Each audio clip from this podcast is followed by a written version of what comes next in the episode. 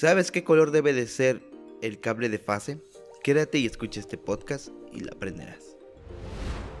Somos una empresa líder que capacita y ofrece cursos 90% prácticos. Instalaciones eléctricas, Plomería. Energías renovables. Más capacitación. Aprende instalando.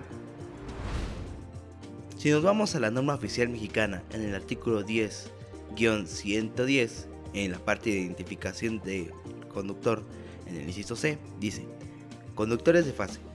Los conductores que estén proyectados para usarlos como conductores de fase, si se usan como conductores individuales o cables multiconductores, deben ser cables acabados y que se distingan claramente de los conductores puesto a tierra y conductores de puesta a tierra.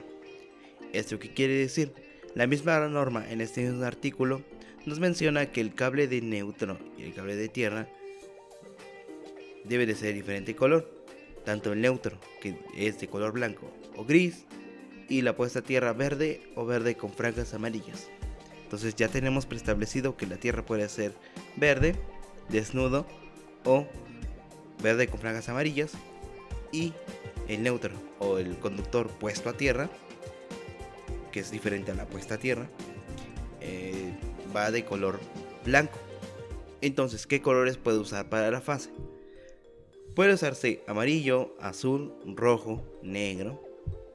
Pero en este caso, el más comercial o el que más fácil lo encontrarás en, los diferentes calibres sería el cable negro.